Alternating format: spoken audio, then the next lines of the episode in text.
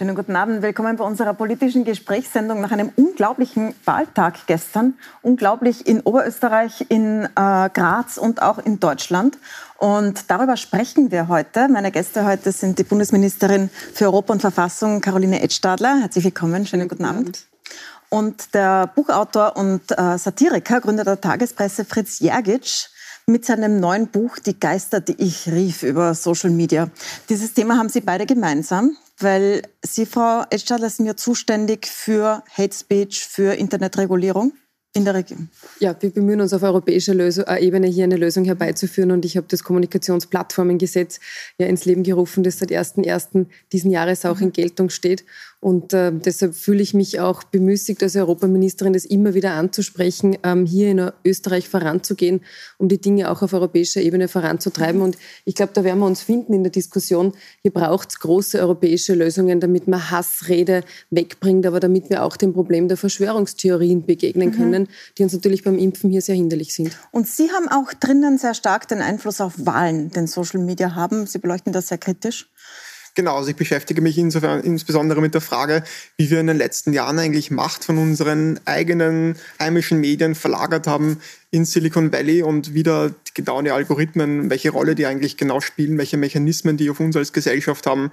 Das sind so die Themen, die ich im, im Buch speziell beleuchte. Sehr spannend in Bezug auf die Oberösterreich-Wahl gestern, wo ja mit MFG eine impfskeptische bis Impfgegnerpartei reingekommen ist, die eigentlich nur über Facebook und Telegram präsent war im Wahlkampf. In Graz hingegen hat eine Partei gewonnen, die eine der traditionsreichsten in Österreich ist, aber trotzdem sonst eigentlich nie an Nummer eins stehen würde in ihrer ganzen Geschichte der Wahlen, nämlich die KPÖ. Und damit beginnen wir jetzt auch aus Graz. Uns zugeschaltet ist Elke K. von der KPÖ, die gestern 29 28,9, also fast 29 Prozent eingefahren hat. Das ist die ähm, Hochrechnung immer noch. Die Wahlkarten sind noch nicht ausgezählt, aber klar ist, Sie sind Nummer eins, Frau K. in Graz. Das hat alle erstaunt gestern. Jetzt mal vielleicht die erste Frage. Heißt das, dass Sie Bürgermeisterin werden? Einen schönen guten Abend. Äh, habe ich mein Leben bisher nicht gemacht. Ja, äh, äh die Arzt hat mit hohem Vertrauen gestattet, äh, wir im Platz. Ah, Frau K., wir haben da leider Tonprobleme und hören Sie nur sehr unterbrochen. Vielleicht, wir kommen mal kurz ins Studio zurück, Frau K., und vielleicht lösen Sie das nochmal mit der Regie, dass wir den Ton hinbekommen, weil wir hören Sie nämlich kaum und wir kommen dann wieder zu Ihnen, wenn es klappt, okay? Bis gleich. Ich glaube, Sie haben mich jetzt auch nicht gehört. Wir haben noch ähm, die, die, Tagespresse, die ja äh, gegründet worden ist von Ihnen, hat heute zu dieser Graz-Wahl so einen eine Schlagzeile gemacht mit einem Foto vom Flughafen und mit dem Text, dass die ÖVP Chaos am Flughafen in Graz, ich blende es kurz ein, Chaos am Grazer Flughafen, ÖVP-Funktionäre flüchten vor Kommunisten. Was sagen Sie dazu, Frau Edstadler? Naja, zunächst einmal zur Tagespresse. Ganz allgemein muss man sagen, dass Satire etwas ist, was es, glaube ich, auch braucht, dass die Menschen, äh, auch wenn die Situation vielleicht äh, dramatischer ist, als es in der Tagespresse rüberkommt, einmal man trotzdem lachen kann. Wenn wir den Humor verlieren, ich glaube, dann, ja, dann dann ist alles zu spät. Ähm, auf der anderen Seite jetzt zu diesem Thema sagend, glaube ich, muss man schon auch festhalten, dass es durchaus befremdlich ist, dass eine Partei in Österreich mit kommunistisch im Wort äh, hier tatsächlich äh, so einen Wahlerfolg Inwiefern einführt. befremdlich? Nein, es Erklären ist für mich befremdlich, dass Kommunismus etwas ist, das in heutigen Tagen zu einem Wahlerfolg führt, wenn eine Partei das im Namen trägt. Immerhin ist das etwas, was ich eigentlich gedacht hätte, dass in den Geschichtsbüchern vorkommt. Kommunismus, Faschismus sind ja Ideologien dahinterstehend, die Millionen von Menschen auch das Leben gekostet haben, die Leid verursacht haben in Europa, wo die Menschen auch in manchen Ländern Europas heute immer noch mit kommunistischen ehemaligen Regimen kämpfen und ums Vertrauen von Regierungen werben. Also auch speziell, wenn wir jetzt vom Impfen reden. Ja, ich war jetzt gerade in Rumänien, ähm, dort hat mir die Kollegin auch gesagt, es ist so schwierig, die Menschen vom Impfen zu überzeugen, weil die im Kopf haben noch kommunistische Regime und da hat man eigentlich nie gut gefunden, was von dort gekommen ist. Und mhm. insofern, jetzt sind wir im 21. Jahrhundert, 2021 und eine Partei in Graz hat das Wort kommunistisch im Namen und macht fast 30 Prozent. Also das finde ich befremdlich und man muss auch dazu sagen, das schafft es nicht nur in die Tagespresse mit, mit diesem ähm, Sarkasmus, sondern äh, es ist auch in der Washington Post Thema. Na, das also ist das ein globales Thema. verursacht ja. weltweit Schlagzeilen, mhm. dass in Österreich eine kommunistische Partei fast 30 Prozent macht. So, jetzt wäre ich natürlich sehr gespannt, was die Frau K. sagt. Haben wir schon eine Leitung zu Frau K., die funktioniert? Genau. Ja, jetzt geht's wieder. Frau K., ich hoffe, wir hören Sie jetzt. Haben Sie jetzt, äh, Sie haben vielleicht gehört, dass die Frau Edstadler gesagt hat, sie findet es befremdlich, dass eine Partei mit Kommunismus im Namen Wahlerfolge feigert. Und sie hat gesagt, Kommunismus und Faschismus haben Millionen Menschenleben gekostet. Das ist eine Kritik, die Sie heute sicher häufig hören. Sie haben internationale Schlagzeilen gemacht. Was antworten Sie denn darauf? Ich muss Ihnen ehrlich sagen, ich bin jetzt über 35 Jahre in Graz in der Kommunalpolitik. Äh, die Bevölkerung in Graz äh, hat mich mit dem Thema eigentlich nicht konfrontiert. Und man muss auch nachdenken darüber, wenn man so eine Äußerung trifft, dass eine Partei wie unsere in Graz, die tagtäglich für viele Menschen da ist, ihnen hilft und zur Seite steht, äh, die Wählerinnen und Wähler, die durchaus aus ganz unterschiedlichen Lagern kommen, auch durchaus aus sehr vielen bürgerlichen Milieus, äh, dann irgendwie mit so einer Aussage eigentlich lächerlich macht. Ja, so ist es, wenn man so einen Wahlsieg einfahrt. Da bekommt man dann nicht nur nationale, sondern wirklich internationale Aufmerksamkeit. Und das kommunistisch im Namen, das äh, ruft diese Frage hervor. Deswegen vielleicht ganz einfach die Frage, wie marxistisch ist denn die, KP, äh, äh, KPÖ in Graz? Wie kommunistisch ist die KPÖ in Graz? Es hilft nichts, eine Weltanschauung äh, wie eine Monstranze vor sich herzutragen und man kann die Menschen auch nicht auf eine bessere Welt vertrösten. Wir sind seit Jahrzehnten ganz konkret für die Menschen da, haben in vielen Bereichen, sei es im Wohnen, im Sozialen, für die Leute in Graz viel erreicht. Und das ist das, was die Leute sehen, sich selbst ein Bild machen. Und in Graz fürchtet sich bei uns niemand und hat auch gar keinen Grund dazu. Ich komme jetzt gleich noch zu dem, was Sie in Graz machen, aber bleiben wir noch kurz dabei. Äh, die Frau Ministerin zum Beispiel hat so wie viele jetzt angesprochen, dass im Namen des Kommunismus Millionen Menschen umgebracht wurden, unter Stalin zum Beispiel und den anderen Regimen. Die österreichische KPÖ war sehr, hat sehr lange gebraucht, um sich zu distanzieren, historisch, also einer der kommunistischen Parteien, die am längsten gebraucht hat. Ähm, was sagen Sie denn jetzt dazu? Also wie sieht denn Ihre Distanzierung zu anderen kommunistischen Parteien jetzt oder in der Geschichte aus, die Diktaturen haben? Die KPÖ hat sich in Graz, seit ich dabei bin, seit 1979, immer von diesen Verbrechen von Stalin distanziert. Es ist auch in den Programmen, wenn man es lesen möchte und auch wirklich äh, will, nachzulesen. Also die, die Distanzierung von diesen Regimen oder Verbrechen, wie Sie gesagt haben, das ist schon längst passiert und jeder, der guten Willens ist, kann das auch nachlesen. Also nur so als Beispiel, um ein, eine jetzige kommunistische Regierung zu nehmen, Kuba zum Beispiel, da gehen gerade Leute auf die Straße für mehr Freiheit, da gibt es große Demonstrationen und äh, die Regierung, die sagt, äh, mehr Freiheit geht nicht, weil sonst wird diese, dieses kommunistische jahrzehntelange ähm, Regime-Experiment gestürzt. Auf welcher Seite stehen Sie denn da zum Beispiel? Eine Frage, die heute aufgetaucht ist.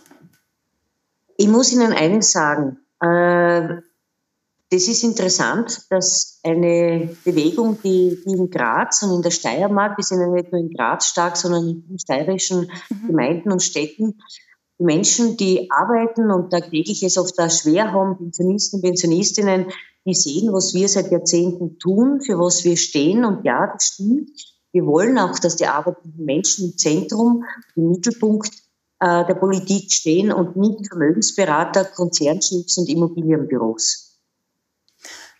Ähm, die Frage taucht aber auf, weil Sie das kommunistisch eben im Namen haben. Jetzt haben heute zum Beispiel viele, auch Linke, die sich gefreut haben über ihren Wahlerfolg, gesagt, dass äh, das ist ein Mehrwurzeltropfen drauf. Wieso ändern Sie nicht den Namen, wenn der erinnert an solche Regime, zum Beispiel Veronika Born-Mehner, die jetzt äh, wirklich eher auf ihrer Seite angesiedelt ist, hat gesagt, äh, das ist etwas, was mich wirklich stört. Warum ändern Sie den Namen nicht?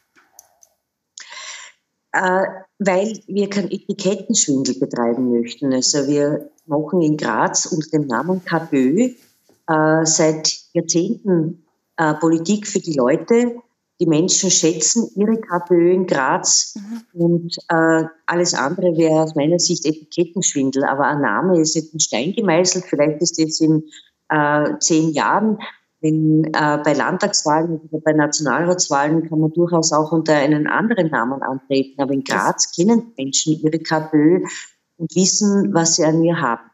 Wollen Sie mir noch die Frage beantworten, bevor wir zu Graz kommen, ähm, zu Kuba, auf welcher Seite Sie sich da positionieren? Die, die jetzt auf die, ich nehme Kuba, weil es gibt ja nicht so viele kommunistische Regierungen auf der Welt, die, die jetzt auf die Straße gehen für mehr Freiheit oder die Regierung, die sagt, das geht leider nicht in dieser Situation? Äh, ich kann Ihnen dazu wenig sagen, weil die aktuelle Politik in Kuba nicht verfolge. Ich habe wirklich doch in Graz viel aufgehoben. Mhm. Äh, ich wenn es um äh, mehr Rechte, um äh, mehr Mitsprache, um soziale Verbesserungen geht, dann sind diese Instrumente von Demonstrationen äh, legitim und insofern ja berechtigt. Und selbstverständlich ist außerparlamentarische Opposition und Widerstand immer positiv, wenn es dem Ziel dient, dass es Verbesserungen in einem Land gibt. Dann äh, kommen wir nach Graz. Äh, alle Analysen ergeben, dass äh, Ihr Wahlerfolg darauf beruht, dass Sie so viel mit den Bürgerinnen und Bürgern direkt in Kontakt sind. Sie haben diese Sprechstunden. Äh, Sie behalten sich nur 1950 Euro von Ihrem Gehalt und äh, spenden den Rest. Das heißt, Leute kommen zu Ihnen und Sie zahlen Ihnen die Stromrechnung, wenn Sie nicht weiterkommen. Das ist sicher so ein ganz großer Teil von Ihrem Erfolg. Wenn Sie jetzt äh, Bürgermeisterin werden, Machen Sie das dann so weiter? Oder vielleicht zuerst, werden Sie Bürgermeisterin? Wenn die wenn Mehrheiten im Gemeinderat gefunden sind und Sie diese auch mich wählen, ja, natürlich. Das ist auch der Wunsch der Bevölkerung, die uns ja nicht grundlos zur stärksten Partei in Graz gemacht hat. Und wenn Sie dann Bürgermeisterin sind, sind Sie dann nach wie vor so mit Sprechstunden, spenden Sie dann auch noch Ihr dann viel höheres Gehalt? Oder geht es dann nicht mehr, weil Sie dann einfach für die ganze Stadt da sein müssen und, ähm, und nicht diese, diese Arbeit für genau Ihre Leute machen können? Es ist oft vielleicht der Blick aus der Ferne, der äh, oft ist, den Politikstil schwer versteht, den wir in Graz schon seit vielen Jahrzehnten pflegen. Äh, wir sind ja nicht nur da für die Leute, um ihnen auch äh, in Notlagen zu helfen, sondern wir haben ja in, äh, seit 98 Ressortverantwortungen in vielen Bereichen, im Verkehr, beim Wohnen, bei der Bau- und Anlagenbehörde, im Gesundheitsamt. Wir sind für viele Ressorts ja politisch zuständig und haben die auch gut und ohne Skandale geführt. Ganz im Gegenteil, wir haben für die Leute da in diesen Ressorts in Graz auch viel erreicht. Wir haben da viel weiterbekommen. Also das Graz äh, viele sozialpolitische Errungenschaften hat, ist der Verdienst von uns. Egal, ob es einen Kautionsfonds gibt, ob die Mietzinsobergrenzen bei den Gemeindewohnungen, den Sozialpass, den Kautionsfonds. Äh, wir haben auch im Verkehr vieles weiterbekommen und äh, das geht weit über das Ausmaß hinaus, dass wir tagtäglich äh, den Leuten zur Seite stehen, wenn es um mietrechtliche Angelegenheiten geht oder auch ganz konkret, wenn Bedarf da ist, in Notlagen ihnen zur Seite zu stehen. Und selbstverständlich werde ich es auch so handhaben, wenn ich in der Rolle der Bürgermeisterin sein soll, dass ich äh, mir auch den Gehalt eben nur ein Drittel maximal behalte, wenn überhaupt, und den Rest natürlich weitergebe für Menschen in Notlagen. Ähm, die KPÖ in Graz ist sehr, sehr stark verbunden mit dem Thema Wohnen. Auch Ihr Vorgänger Kaltenecker hat sich da schon sehr, sehr äh, engagiert. Jetzt hat in Berlin gestern eine, ein Volksentscheid dafür gestimmt mit einer deutlichen Mehrheit, dass eine Wohngesellschaft dort, ein Unternehmen, die Deutsche Wohnen, die viele Wohnungen besitzen, enteignet wird. Äh, ist das etwas, das Sie sich auch im Programm vornehmen? Also ist Enteignung ein Mittel, wenn die Mieten steigen, so wie es in Berlin der Fall ist? Die KPÖ ist bekannt, dass wir den öffentlichen Sektor stärken möchten. Das heißt, aus meiner Sicht führt kein Weg daran vorbei, äh, so wie Sie es in Wien ja kennen, äh, dass wir einfach mehr leistbaren und dauerhaften und gesicherten Wohnraum brauchen. Und das kann am besten aus meiner Sicht die öffentliche Hand garantieren. Deshalb ist der Ausbau äh, von Gemeindewohnungen für uns eine ganz wichtige und zentrale Rolle in unserer Arbeit. Da sind wir auch weit gekommen, weit über 1000 neue Gemeindewohnungen in Graz umsetzen können. Wir haben viele Grundstücke äh, Vorsorge treffen können für die weiteren Errichtung von kommunalen Wohnungen. Und die bauen in Graz ja auch seit 2016 selbst wieder Gemeindewohnungen. Das halte ich für einen ganz wesentlichen Ja, das ist mir klar. Aber ist Enteignung eine Möglichkeit für Sie? Also ist, ist das Ihr ähm, Programm, wenn es notwendig wäre aus Ihrer Sicht? Auf kommunaler Ebene ist es nicht möglich, liebe Frau Milborn, weil äh, Kommunen so etwas überhaupt nicht äh, machen können. Noch einmal, ich, mein Weg wäre, gesetzlich Mietobergrenzen einzuführen. Das halte ich für den dankbareren und wichtigeren Weg und eben den Ausbau von weiteren günstigen Gemeindewohnungen. Eine Frage noch zum Schluss zum Thema Impfen, weil das gerade so polarisiert und auch bei der Oberösterreich-Wahl so eine große Rolle gespielt hat. Ähm, wie stehen Sie denn zum Thema Impfen, also zum Beispiel am Arbeitsplatz Impfpflicht in, in bestimmten Bereichen oder vielleicht überhaupt einer Impfpflicht? Ich bin selbst geimpft für alle meine Mitstreiterinnen. Also ich wollte das für wichtig und notwendig, dass hier dieser Weg so konsequent begangen ist, weil er einfach die beste Möglichkeit ist, uns aus der Pandemie äh, zu befreien. Wogegen ich wäre, ist, wenn man Menschen, die halt aus Sorge oder Angst, aus gesundheitlichen Gründen, das, das muss man ernst nehmen und das sollte man nicht in ein Eck treiben. Äh, aber es wird auch bestimmte Berufsgruppen geben, wo es vielleicht notwendig sein wird im Gesundheitsbereich. Äh, wichtig ist aber auch, dass diejenigen, äh, die zu betreuen sind, sozusagen die Möglichkeit geboten wird, äh, niederschwellig zu lassen. Und da denke ich, sind wir in Graz und in den Gemeinden ja auf einem guten Weg. Dann danke ich Ihnen sehr herzlich. Danke, LKK, dass Sie sich Zeit genommen haben heute, ja. an einem Tag, wo Sie von der ganzen Welt nachgefragt werden quasi. Vielen Dank fürs Dabeisein. Und wir gehen ja. wieder zurück ins Studio. Danke, Frau, schönen Abend. Schönen Abend. Frau Ministerin, ich, ich würde noch gern Ihre Reaktion, die ich da im Augenwinkel gesehen habe, also Sie haben ein paar Mal dermaßen die Augen verdreht jetzt, dass ich gern wissen würde, worauf haben Sie denn jetzt so reagiert bei der Frau K.? Also meine Verwunderung ist jetzt von Minute zu Minute gestiegen und äh, auch das Gefühl, des Befremdetseins, weil äh, auf der einen Seite ja, Kommunalpolitik macht man für Menschen und offensichtlich äh, gelingt es LKK in den letzten Jahren schon sehr gut, die Menschen abzuholen und auch ihre Bedürfnisse abzudecken und das sieht man dann im Wahlergebnis. Aber sich nach einem Wahlsieg mit dem Namen kommunistisch im Namen nicht zu distanzieren von kommunistischen Regimen dieser Welt, ganz konkret gefragt auf Kuba, nicht zu sagen, na natürlich ist Enteignung keine Möglichkeit für uns, sondern hier, wenn ich das so sagen darf, ein bisschen herumzueiern, ähm, worum es geht. Da muss ich ganz ehrlich sagen, da, da, da kriege ich als Verfassungsministerin äh, auch alle Zustände. Darf ich das so ganz Als Verfassungsministerin? Naja, das heißt also, Sie finden als Verfassungsministerin eine ein Wahlsieg der KPÖ und eine Bürgermeisterin der KPÖ bedenklich? Ich bin Demokratin durch und durch, Verfassungsministerin. Ich akzeptiere jedes Ergebnis von demokratischen Wahlen und davon bin ich überzeugt, dass das demokratisch abgegangen ist.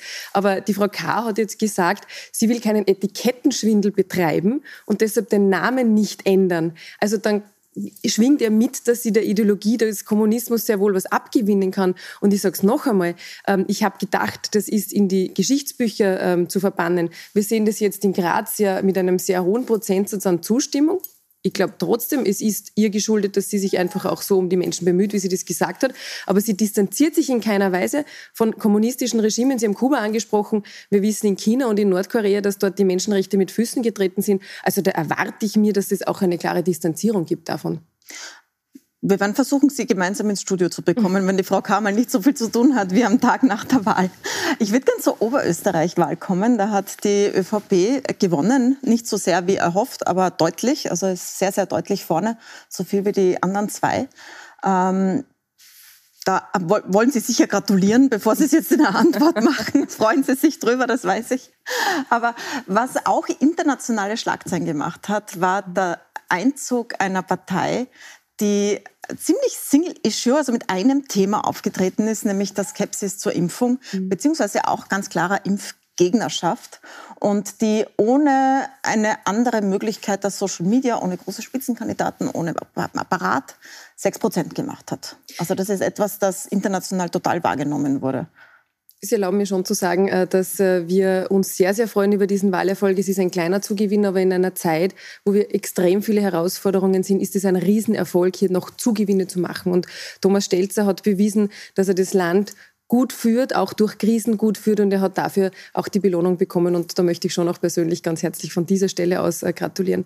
Das andere stimmt mich sehr nachdenklich, weil es ist natürlich richtig, dass wir uns um all diejenigen bemühen müssen, die Sorge haben vor einer Impfung, die vor Nebenwirkungen Sorgen haben, die müssen wir abholen. Das ist in einer Demokratie auch äh, so üblich, dass man im Diskurs bleibt. Wir haben aber jetzt schon auch ganz deutlich das Problem, dass die Verschwörungstheorien offensichtlich auch in Österreich auf einen guten Boden fallen befeuert, insbesondere von äh, FPÖ-Politikern, an der Spitze äh, Herbert Kickel, der stolz auch noch einen Antigentest herzeigt, dass er nicht geimpft ist. Und das ist etwas, was dann im Ergebnis zeigt, dass wir gut über 60 Prozent der Durchimpfungsrate haben, aber nicht mehr. Und wir werden mehr brauchen. Und wir haben das erst letzte Woche auch im Rat allgemeiner Angelegenheiten in Brüssel diskutiert. Da gibt es Staaten, wenn man nach Dänemark blickt, die haben weit über 80 Prozent Durchimpfungsrate. Und ich habe hinterfragt, warum? Weil die Politik hier auch an einem Strang zieht, weil die Opposition nicht mhm. auf dem Rücken der Menschen hier brutal sozusagen versucht, selbst politisches Kleingeld zu machen, äh, sondern wirklich mit an einem Strang zieht und auch gegen Verschwörungstheorien auftritt. Wobei die FPÖ ja deutlich verloren hat in, in Oberösterreich und auf ein Niveau von 20 Prozent, wie sie es in anderen auch schon mal gehabt hat, zurückgefallen ist. Während diese Impfskeptiker, Impfgegner, also MFG, die Partei, heißt Menschenfreiheit, Grundrechte, ähm, es reingeschafft hat. Herr Jagic, Sie beschäftigen sich ja so mit dem Einfluss von Social Media auf Wahlen. Das ist eine Partei, die Stammtische gemacht hat, mit Leuten geredet hat, aber ganz, ganz stark auf Social Media präsent ist. Ingrid Brodnik hat das bei uns heute schon analysiert. Ähm, die, da werden Verschwörungstheorien geteilt, ohne dass widersprochen wird. Und das hat sicher auch zur Mobilisierung beigetragen. Wie, was sagen Sie denn dazu, dass das in Österreich jetzt tatsächlich eintritt? Ich würde mal ganz prinzipiell sagen, Verschwörungstheorien, speziell in Pandemiezeiten, sind ja historisch gesehen nichts Neues. Das gab es ja schon bei den Pestepidemien zum Beispiel, Verschwörungstheorien waren halt immer schon irgendwie ein, ein, ein, eine Form der Elitenkritik. Was definitiv neu ist, ist die Art und Weise, wie sich eben diese Leute äh, untereinander vernetzen können und wie sie auch Einfluss gewinnen und Einfluss ausbauen und neue Unterstützer gewinnen. Da ist zum einen einmal die Tatsache, dass das Internet dafür gesorgt hat, dass sich die Leute, die, die extremen Ränder der Gesellschaft äh, verbinden können. Vor 30 Jahren war ein Verschwörungstheoretiker in einem Ort mit 1000 Einwohnern vielleicht der einzige.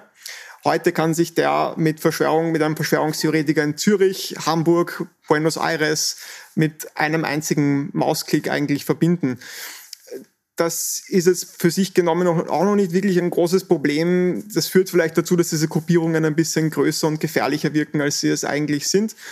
Ähm, was mir persönlich aber am meisten Sorgen macht, ist auch die Art und Weise, wie soziale Medien da jetzt ins Spiel kommen. Also soziale Medien sind ja doch würde ich sagen, wie dafür gemacht, um Fake News zu verbreiten. Also hinter sozialen Medien stehen ja Algorithmen, die im Wesentlichen nichts anderes machen, als Inhalte auszusortieren und zu pushen, wenn sie besonders starke Emotionen auslösen. Und nun liegt es in der Natur der Sache von Falschmeldungen, dass sie eben oft so gemacht sind, dass sie bei uns ganz besonders starke Emotionen, Angst, Wut, manchmal auch irgendwie äh, Humor auslösen. Und das sorgt halt eben dann dafür, dass Fake News und dann besonders auch in Pandemiezeiten enorme Verbreitung finden. Und das katalysiert dann Bewegungen wie die, wie die MFG-Partei. Ich würde Ihnen gerne kurz einspielen einen Ausschnitt aus einem Interview, das ich gestern geführt habe mit Joachim Eigner, das ist der Sprecher der MFG, ähm, zum Thema Impfungen, wo er etwas wiederholt, dass die Krankenhäuser immer wieder abstreiten, aber dass er auf so sozialen Medien stark geteilt wird. Schauen Sie sich mal ganz kurz an. Ähm, wo Sie die Zahlen her haben und die Information, dass lediglich äh, nicht initiierte Menschen auf Intensivstationen liegen, weiß ich nicht. Na, von den Krankenhäusern natürlich, woher Ja, sonst? genau. Die haben persönlich Anrufe und Nachrichten von Menschen, die auf diesen Intensivstationen arbeiten, die sagen, es ist entweder mit Corona gar keiner oder wenige. Und es, ist, äh, es sind auch geimpfte Menschen, das dürfte Sie nach den Informationen der letzten Tage, die ich erhalten habe, ungefähr die Waage halten. Aber wir werden das Aber einfordern, Eigner, wir werden diese Zahlen zukünftig auch einfordern, dass die auch offengelegt werden. Der Widerspruch ist da jetzt nicht mehr drinnen, aber ähm, also das ist widerlegt immer, immer und ja. wieder. Ärzte sagen es, Gesundheitsbehörden sagen es, ja. aber auf Facebook teilt sich das. Ja, und wir sehen auch, dass äh, mit Verschwörungstheoretikern ganz schwer ist, ins Gespräch zu kommen. Und wenn man dann versucht, sie mit Fakten davon zu überzeugen, dass ihre Fakten falsch sind, schlicht nicht stimmen, dann habe ich oft das Gefühl, sie fühlen sich noch mehr darin bestätigt, dass man sie irgendwo reinziehen will und ihnen was vormacht, also ein X für ein U vormacht. Und das macht so schwierig. Und ähm, wenn der Boden so ist, dass das auch befeuert wird noch von Personen, die in der Öffentlichkeit steht, stehen, dann wird es noch schwieriger. Und wir brauchen die Impfung. Wir, wir müssen irgendwie aus der Situation rauskommen. Äh, das Wichtigste wäre, dass wir alle an einem Strang ziehen, weil wir wollen ja die Freiheit den Menschen zurückgeben. Jetzt hat diese Partei Freiheit äh, im Namen stehen, aber im, im, Endeffekt machen sie das Gegenteil. Sie verunsichern, sie spalten, äh, sie machen es unmöglich, dass die Menschen auch tatsächlich dann auf das hören, was eben zum Beispiel Ärzte sagen. Aber sie haben es in dem Interview selbst erlebt. Ähm, Herr Jagic, Sie sind ja eigentlich Nutznießer von Facebook. Wahrscheinlich gäbe es ohne soziale Medien, vor allem ohne Facebook, die Tagespresse gar nicht. Sie hatten unglaubliche Shares am Anfang. Was hat Sie denn jetzt bewogen, so die Seite zu wechseln sozusagen und ähm, Facebook und andere soziale Medien so zu kritisieren, wie Sie es mhm. in dem Buch machen? Also im, Buch, im Buchtitel Die Geister, die ich teilte, da ist ja schon so die, die erste Person Singular drin. Das soll schon irgendwie damit wollte ich schon irgendwie auch kommunizieren, dass ich auch sehr wohl davon profitiert habe und habe aber in den letzten Jahren irgendwie begonnen, soziale Medien immer kritischer zu sehen, weil ich einfach die Folgen Tag für Tag erlebe. Ähm, nun ist es so, ich meine, ich persönlich halte jetzt nichts von einem Boykott oder von einem Verbot, weil ich finde, das ist ein bisschen wie beim Kampf gegen Drogen. Also man kann einen Drogendealer verhaften, am nächsten Tag steht dann auf derselben Straßenecke wieder ein neuer Drogendealer. Ganz einfach deswegen, weil Drogendealer einfach einen natürlichen Bedarf bedienen, der halt einfach da ist analog bedienen auch soziale Medien einfach einen natürlichen Bedarf, nämlich unseren Bedarf mit unseren Mitmenschen über das Internet zu kommunizieren. Also verbieten oder boykottieren wir jetzt Facebook, Twitter und Co.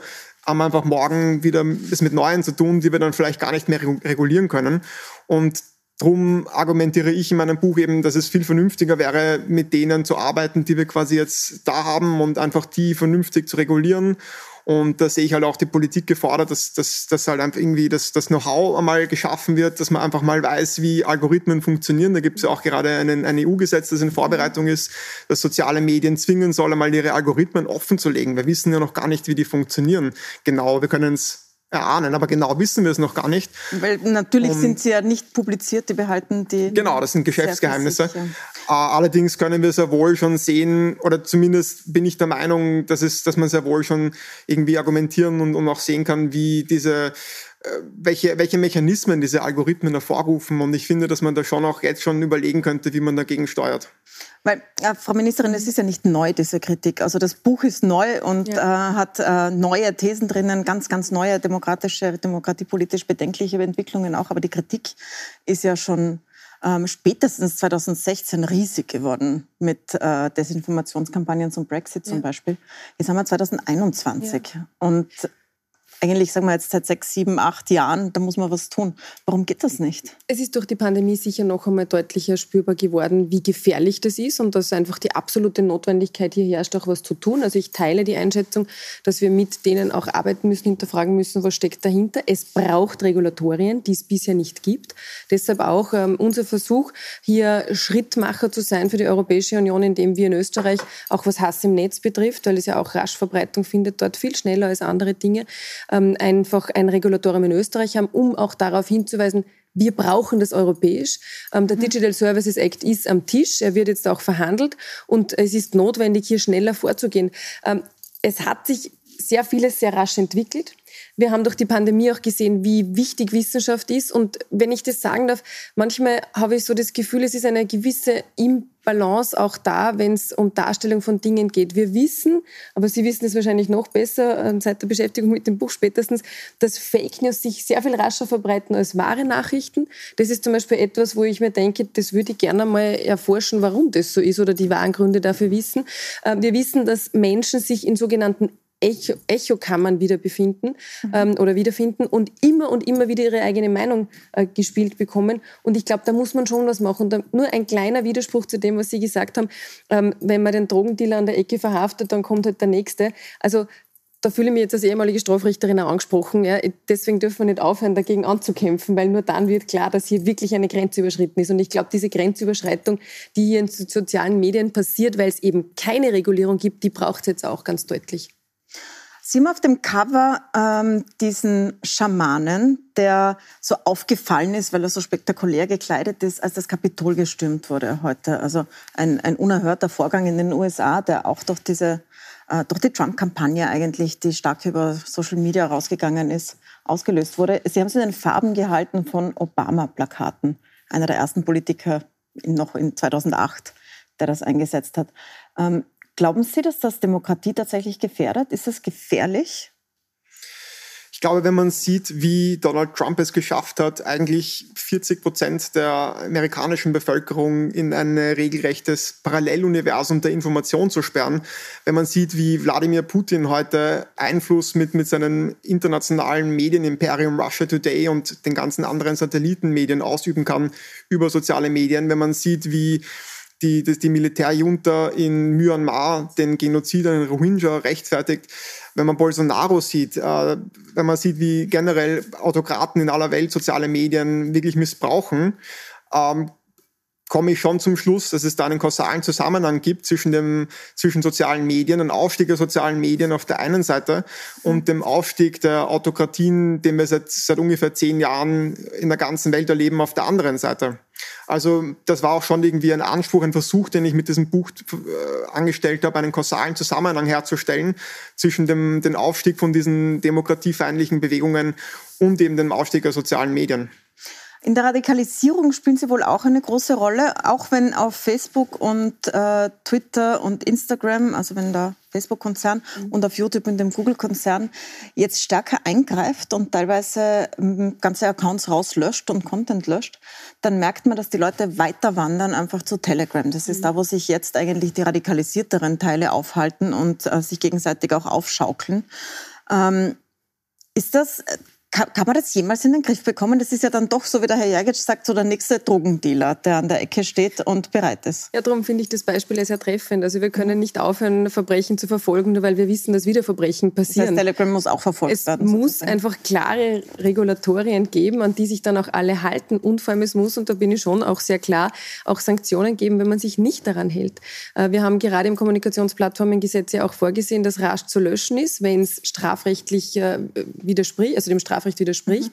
Mhm. Wenn das nicht passiert, dann können hier auch sehr hohe Strafen verhängt werden.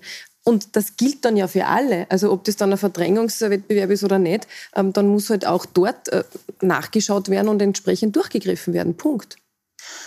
Ähm, in Deutschland hat sich das ja weniger gezeigt. Also in Deutschland, um zur Deutschlandwahl zu kommen, hat ja eher die Mitte gewonnen und die Ränder sind äh, am Rand geblieben.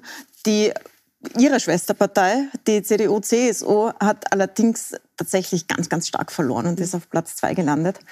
Ähm, was ist denn Ihre Analyse dazu? Was der Spitzenkandidat, was das Programm, was äh, die Ära Merkel, die zu Ende war? Ich bin keine Politologin und wir haben jetzt mhm. einen Tag nach der Wahl. Was ich sagen kann, ist, dass wir natürlich nicht zufrieden sind mit dem Wahlausgang äh, in Deutschland. Ich hätte mir das anders äh, erhofft. Ich hoffe jetzt im Sinne Deutschlands das ja wichtig ist, auch innerhalb der Europäischen Union, dass es rasch zu einer Regierungsbildung kommt. Und natürlich wünsche ich mir auch, dass die CDU-CSU in der Regierung vertreten ist. Aber es ist zu Aber als Juniorpartner unter einem Kanzler Scholz oder ähm, Nein, das ist eine Jamaika? Sache, die kann ich jetzt äh, von Österreich aus Deutschland nicht ausrichten und das wird jetzt, werden jetzt die Gespräche auch zeigen. Aber äh, im Sinne Europas und im Sinne einer, einer starken Vorantreibens und Lösens all dieser Themen, wovon wir jetzt ein paar nur gestreift haben. Also mhm. ich sage jetzt einmal, Digitalisierung ist ein Thema, Migration ist ein Thema, äh, die Frage der Fake News ist ein Thema mit Verschwörungstheorien, der DSA, also Digital Services Act liegt auf dem Tisch. Wir haben so vieles zu entscheiden in Europa. Wir brauchen eine funktionierende Regierung. Und ganz klar, ich wünsche sie mir mit CDU-CSU-Beteiligung. Äh, der Bundeskanzler hat vorher im Wahlkampf in einer Unterstützung mit Armin Laschet, mit dem CDU-Spitzenkandidaten, ähm, öfters gesagt und auch getwittert, dass er von einem Totalausfall Deutschlands wohnt und das äh, warnt und dass nur eine Regierung unter Beteiligung der CDU-CSU ein Garant dagegen ist, dass da eine Linksregierung, ein Linksruck stattfindet. Jetzt steht ja eine Ampel im Raum mit FDP-Beteiligung, also SPD, Grüne und FDP. Ist es dann dieser Totalausfall, vor dem da gewarnt wurde? Also ich glaube, es steht jetzt einiges im Raum. Es sind einige Varianten, die jetzt möglich sind und wir müssen jetzt einmal schauen, wie diese Gespräche dann laufen. Äh, ich sage es noch einmal ganz klar, aus meiner Sicht ist es ganz wichtig, dass CDU, CSU, die ja viel Regierungserfahrung haben, die viel vorangetrieben mhm. haben in den letzten Jahrzehnten auch innerhalb der Europäischen Union, in einer stabilen deutschen Regierung dabei sind. Das wünsche ich mir und äh, ich hoffe, dass es auch rasch geht mit der Regierungsbildung, weil das ist ja auch oft so ein Jetzt Thema. Sollten Sie Nachhilfe geben, weil die österreichische konservative Partei, die ÖVP, hat es ja aus dritter Stelle mit Schlüssel geschafft, von Platz drei Kanzler zu werden. Wäre das möglich, Kanzler Laschet? Ich glaube, es ist jetzt alles offen. Es Aha. ist ein Tag nach der Wahl und wir werden sehen, in welche Richtung es geht. Der Wunsch aus österreichischer Sicht und aus Sicht der Europaministerin, die Sie ja jetzt auch ansprechen, ist klar. Wir machen eine kurze Pause und sind gleich wieder zurück. Wir sprechen mit äh, der Ministerin, die ja vorher Richterin war, über die Einvernahme von Bundeskanzler Sebastian Kurz vor kurzem vor Gericht. Und wir sprechen weiter über Europa nach der Deutschlandwahl. Bleiben Sie dran, wir sind gleich wieder zurück.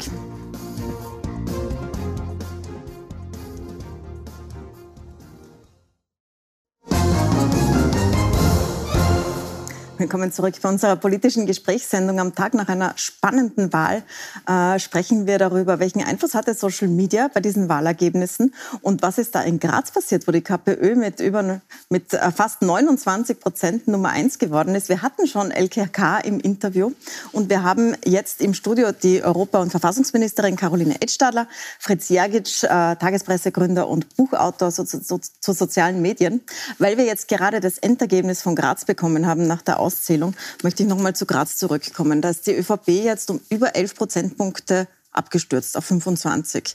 Während, wie, wie kann das passieren, dass die KPÖ 29 macht fast und die ÖVP auf Platz 2 landet mit ein bisschen über 25? Es lässt mich auch ein bisschen ratlos zurück, sage ich ganz offen. Äh, gerade Siege Nagel ist einer, den wir immer geschätzt haben für seine unglaublich tolle Kommunalpolitik. Äh, er hat Graz wirklich zu einer Weltstadt gemacht, im wahrsten Sinne des Wortes, auch Weltkulturhauptstadt. Äh, und ähm, es ist für mich äh, befremdlich, dass gleichzeitig eine kommunistische Partei Österreichs, nämlich den Namen muss man sich schon auf der Zunge zergehen lassen, hier fast 30 Prozent machen kann. Es liegt sicher auch darin, dass ähm, LKK, wir haben sie jetzt ja auch gehört, sich um die Menschen persönlich kümmert und hier viel getan hat. Und es ist natürlich Kommunalpolitik das eine, aber das andere ist schon auch eine Ideologie, die da dahinter steckt und in diesem Namen steckt und für so viel Leid auch in Europa gesorgt hat, wo manche Länder Europas immer noch mit den ähm, Resten auch und dem Aufräumen dahinter kämpfen, auch mit dem Vertrauen in Regierungen, mhm. dass das etwas ist, was man schon genau analysieren muss. Und man muss dazu sagen, wir haben die Weltpresse wieder einmal. Wir haben Washington Post Titelseite, dass äh, eine kommunistische Partei in Österreich in einer Stadt, die die zweitkleinste eines mittelgroßen äh, Staates in Europa ist, äh, sozusagen kommentiert. Also das muss man zuerst einmal schaffen. Ich, ich bin ein bisschen ratlos. Aber, Aber sie muss ja... Oh, Herr Jagic.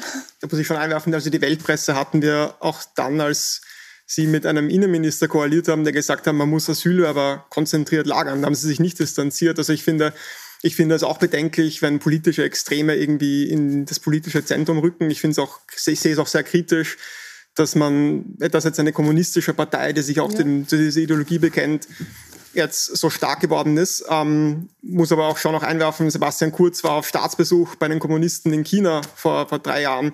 Also wenn die Kommunisten uns iPhones liefern, sind sie wieder gewünscht. Also, Oder überhaupt alles, nicht also ich, nur ich iPhones. Finde, vielleicht darf ich den Herrn Schallenberg zitieren und, und vorschlagen, dass man die KPÖ auch in Graz vielleicht an ihren Taten misst. Und ähm, ist, ja, wie Aber gesagt, es ist, ja, es ist es muss ja die KPÖ was richtiger gemacht haben als die ÖVP in diesem Wahlkampf oder in den Jahren davor, wenn das so ausgeht.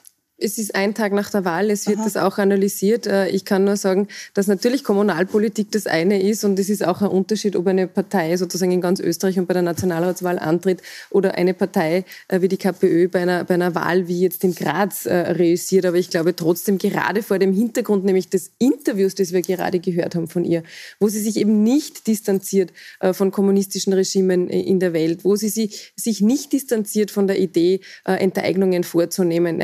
Also ich ich glaube, da sollten wir schon darüber diskutieren. Und ja, Sie haben recht, da hat es einen Aufschrei damals gegeben, aber ich erwarte mir den eigentlich schon jetzt auch, dass man zumindest darüber diskutiert, dass das Wort kommunistisch aus meiner Sicht in die Geschichtsbücher gehört und nicht mehr in den Namen einer Partei im 21. Jahrhundert in Österreich.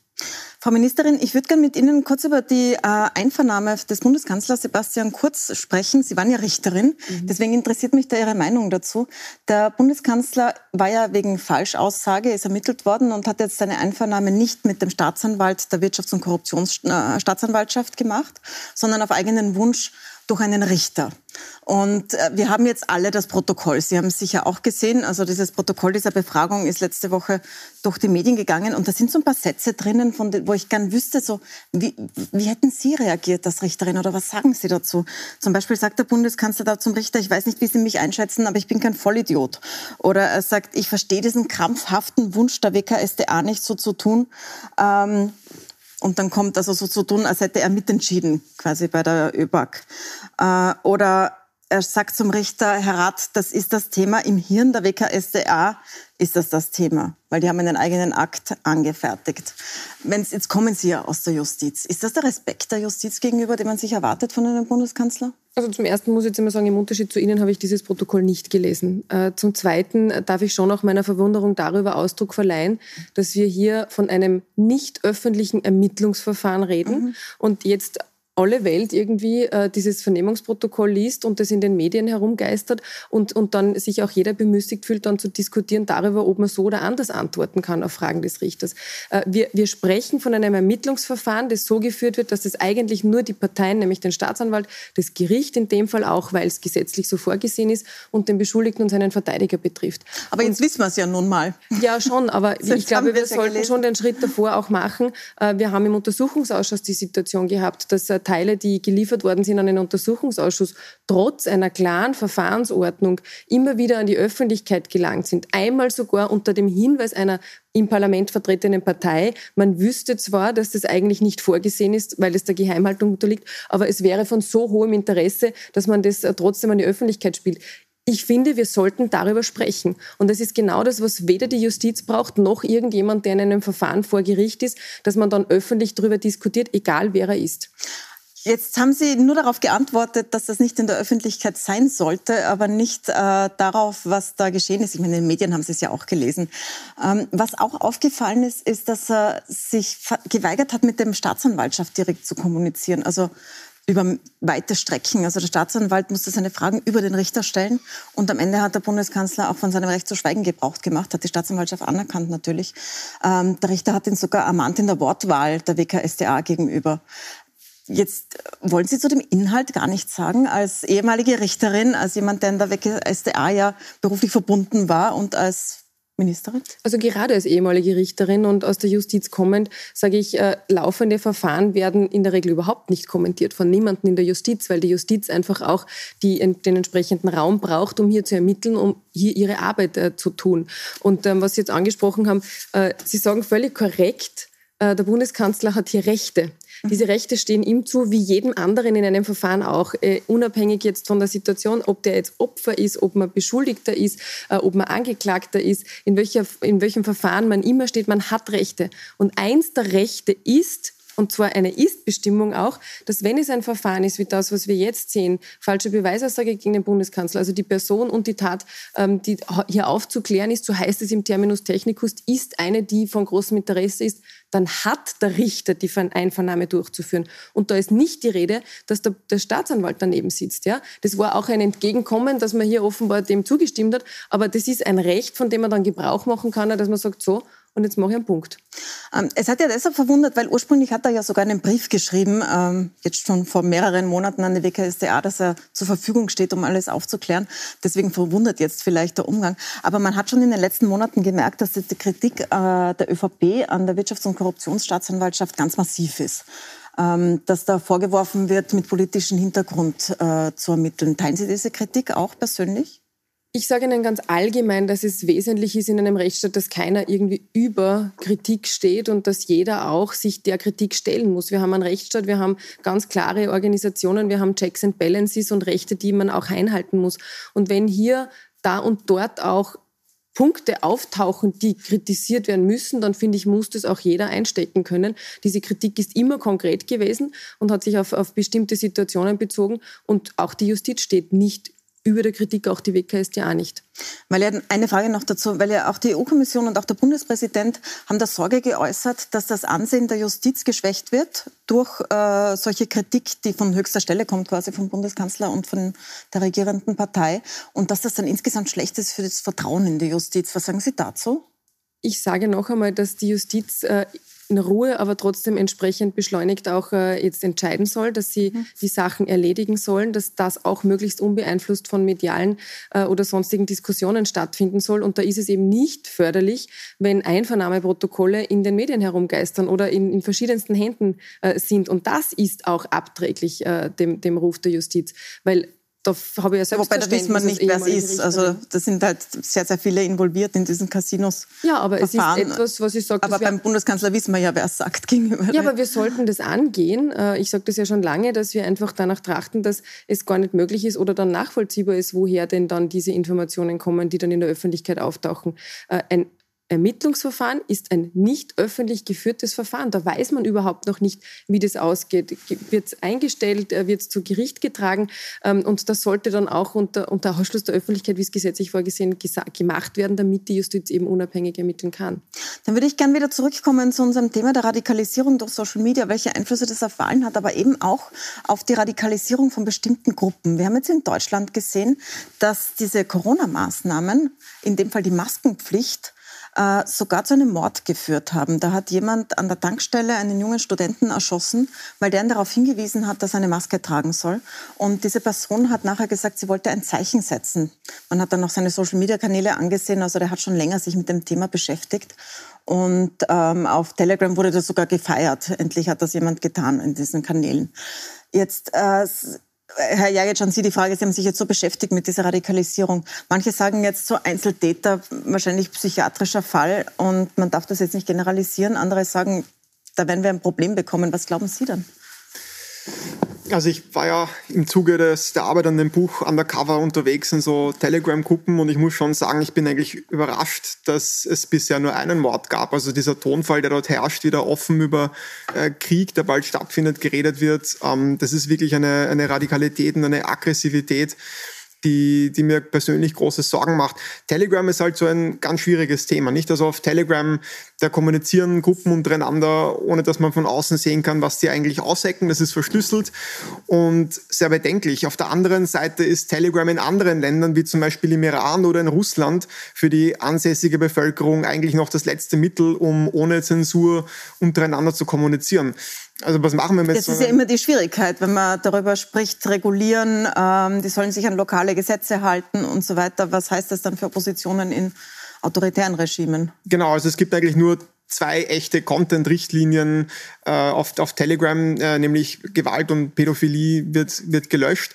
Aber die Frage ist dann auch, wie oft wird das dann wirklich gefunden? Also zum Beispiel, ich habe, äh, ich war im Telegram-Kanal von Attila Hildmann einige Monate, habe gelesen, was der so von sich gegeben hat. Das ist dieser ja, vegane Koch, der genau. in Deutschland zum Anführer der Corona-Kritiker und Leugner geworden ist. Genau. Inzwischen genau. untergetaucht. Genau, also das ist einfach ein, ein Neonazi, der hat auch ganz offen Hakenkreuze und, und Hitler-Verherrlichung gepostet und hat dann auch über Monate hinweg Morddrohungen äh, gegen, gegen alle möglichen deutschen Politiker veröffentlicht. Und da hat halt Telegram nichts gemacht. Also ähm, sie haben halt diese Content-Richtlinien, aber setzen sie eigentlich gar nicht durch, weil sie wahrscheinlich auch überhaupt nicht die Kapazitäten dazu haben. Und das ist eben ein Phänomen, das sehen wir nicht nur bei Telegram, das sehen wir auch bei, bei Facebook, bei Twitter. Das ist einfach ein klassisches Marktversagen. Es gibt für diese Betreiber kein ökonomisches Incentive, wirklich diese eigenen Maßnahmen umzusetzen. Es gibt keinen ökonomischen Grund für sie, genug Leute einzustellen, die das prüfen, äh, die Leute sperren, wenn sie jemanden mit Mord drohen oder wenn sie äh, einfach Lügen, Falschmeldungen, Hetze verbreiten. Also ähm, darum bin ich auch der Meinung, dass wir dieses Marktversagen, das ist einfach ein Marktversagen und das muss gelöst werden, wie wir alle anderen Marktversagen lösen, nämlich einfach durch, durch Regulierung. Und äh, ja, also Telegram ist halt ein zweischneidiges, Pferd, äh, mhm. zweischneidiges Schwert. Also wie gesagt im Iran. So wie die anderen auch. Das sind ja auch in anderen Ländern für die Opposition sehr wichtig.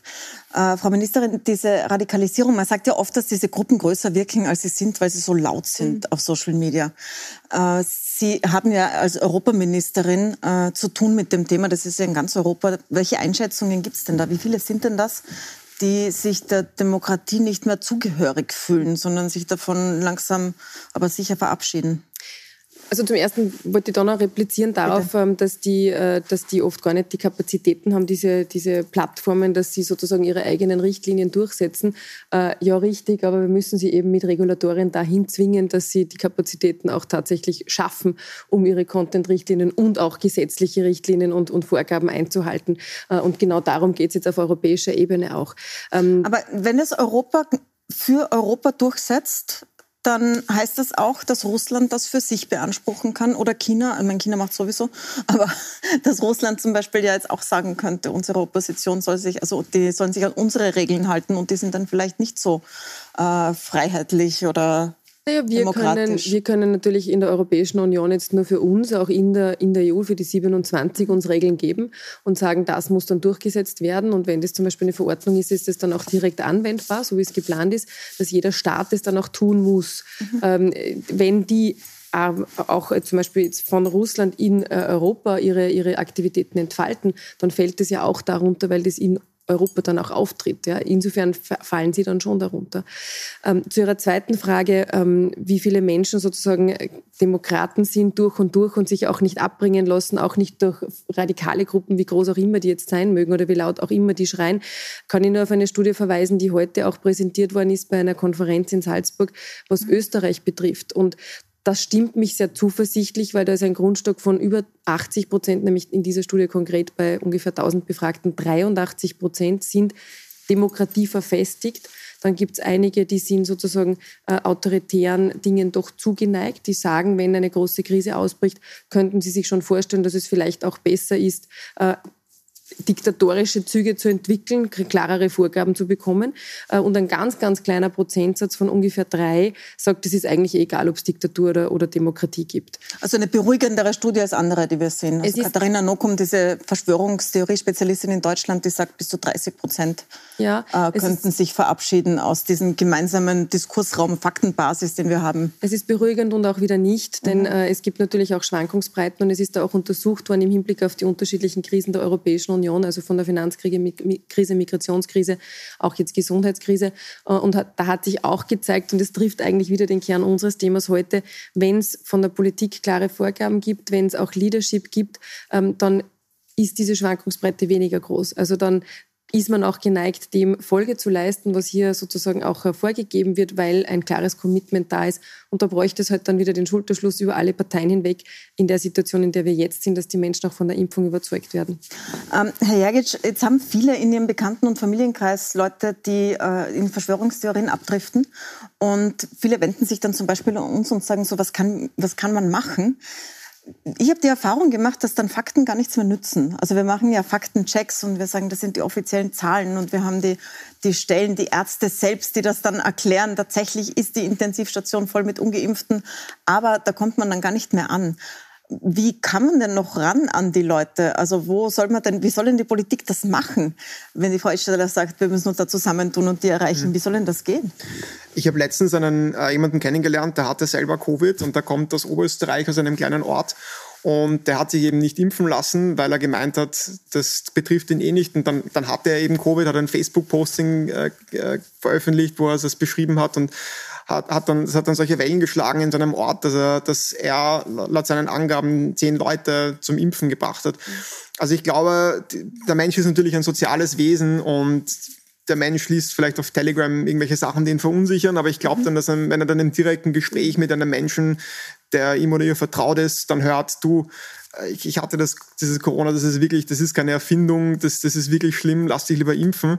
Ähm, ich glaube, dass das irgendwie, dass man das vielleicht irgendwie forcieren könnte. Wie man das dann forciert, das kann ich jetzt auch nicht sagen. Es ist, ein, es ist halt wirklich schwierig, weil eben wie eingangs schon erwähnt, diese Leute ähm, sind halt sehr, sehr davon überzeugt, dass, dass irgendwie eine Elite sich gegen sie verschworen hat und, und die sind dann überhaupt nicht mehr dafür empfänglich. Da kann, können sich noch so viele Ärzte und, und Wissenschaftlerinnen und so weiter vor die Kamera stellen und sagen, das ist wirklich ernst, lasst euch impfen. Das wird diese Leute nicht überzeugen. Also ich sehe da eher. Also so der direkte Dialog. Das genau. heißt, die Impfkampagne sollte eher äh, Versammlungen machen, wo man Leute zusammenbringt in Gemeinden oder also die, die jetzt, jetzt etwas äh, nicht vorhandene Impfkampagne, muss ich auch sagen. Also im Moment sieht man ja nicht viel davon. Ich, ich teile das. Ich habe das heute auch bei einer Konferenz gesagt. Ich glaube, der niederschwellige Zugang für die Impfungen auf der anderen Seite und der niederschwellige Zugang durch, zu Information durch solche, die betroffen waren.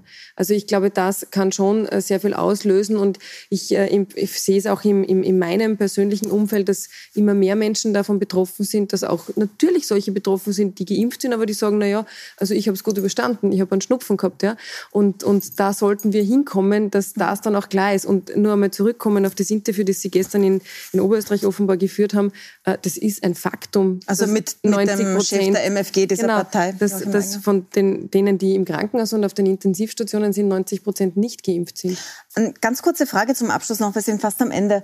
Deswegen bitte ich um eine kurze Antwort. Ein Argument dieser Impfgegner, auch dieser Partei, ist ja, dass es verfassungswidrig sei, wenn man teilt in Geimpfte und Ungeimpfte. Sie sind Verfassungsministerin. Es kommt jetzt schon 2G, es kommt auch schon 3G am Arbeitsplatz, also verpflichtende Tests, Impfungen. Äh, ist es verfassungskonform? Was sagen Sie darauf? Ich sehe keinen Widerspruch mit dem Gleichheitsgrundsatz und von dem sprechen wir ja. Wir haben wirklich jetzt genügend Impfstoff, dass wir das jedem auch anbieten können. Und insofern ist es dann auch gerechtfertigt, dass man denen, die geimpft sind und von denen keine Gefahr ausgeht und für die auch das Virus nicht mehr so gefährlich ist, auch Zutritt also verschafft und auch ihnen erlaubt, wo Ungeimpfte keinen Zutritt haben. Dann danke ich Ihnen sehr herzlich für den Besuch im Studio. Danke Fritz Jagic. Das Buch nochmal ähm, heißt, wir haben es eingeblendet, die Geister, die ich teilte. Ähm, ein sozusagen konvertierter ursprünglicher Facebook-Fan ist sehr empfehlenswert. Danke fürs Dasein. Ihnen danke ich fürs Zuschauen. Wenn Sie das Ganze nochmal anschauen oder vielleicht den Anfang versäumt haben, wo LKK in der Sendung zugeschaltet war von der KPÖ in Graz, dann schauen Sie auf puls24.at oder es gibt die Sendung auch als Podcast, überall wo es Podcasts gibt. Da können Sie sie abonnieren. Danke fürs Dabeisein.